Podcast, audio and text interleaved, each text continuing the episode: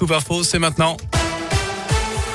Et à la une, il avait été grièvement blessé là, à la tête lors d'une intervention à Rive de Gier la nuit du 14 mai dernier. Un policier de 51 ans s'est vu remettre les insignes de chevalier de l'Ordre national du mérite par Gérald Darmanin. Ce brigadier chef était intervenu avec un équipage de police dans le quartier du Grand Pont pour tapage nocturne. Sur place, la patrouille avait été prise à partie par une quinzaine de personnes. Le ministre de l'Intérieur évoque sa reconnaissance, je cite, envers un engagement exemplaire au service de la sécurité des Français. Dans l'actu également, ces perturbations à prévoir à partir d'aujourd'hui sur la RN 88 avec des travaux pour renouveler la couche de roulement. Ça va d'abord se dérouler entre Firmini et l'entrée nord du viaduc de Pont-de-Lignon.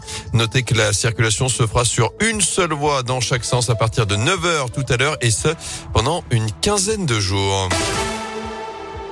Dans l'actu également, de plus en plus d'entreprises victimes de cyberattaques. Dans notre seule région, elles ont augmenté de 400% et elles visent plus particulièrement les TPE-PME. François Turca est le président de la CPME, la Confédération, la Confédération des petites et moyennes entreprises d'Auvergne-Rhône-Alpes. Elles deviennent de plus en plus des victimes à titre personnel ou à titre sociétal. Il y a encore quelques années, personne n'avait entendu parler de ça. C'était que les grands groupes et, et surtout dans l'armement ou dans des choses très pointues du nucléaire, etc., qu'ils étaient concernés. Mais maintenant, vous l'avez bien vu, c'est des sociétés de 50 personnes mais qui dégagent des fortes marges et qui sont pénalisés parce que ou on demande une rançon directement au, au patron ou on taxe la société. Il faut absolument que tout le monde soit au courant qu'il y a des protections à avoir, il y a des réflexes à avoir, qu'on ne peut plus faire confiance, si vous voulez, à un environnement qui est hostile. Et l'organisation patronale a accompagné une soixantaine d'entreprises de la région ces six derniers mois sur ces questions de cybersécurité. Des séances de psy remboursées dès l'âge de 3 ans, c'est ce qu'annonce Emmanuel Macron.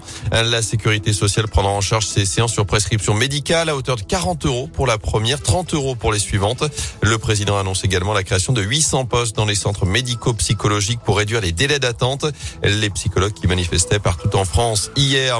En bref, Yannick Jadot sera le candidat des écologistes à la prochaine présidentielle. L'eurodéputé a recueilli car 51% des voix lors du second tour de la primaire face à Sandrine Rousseau.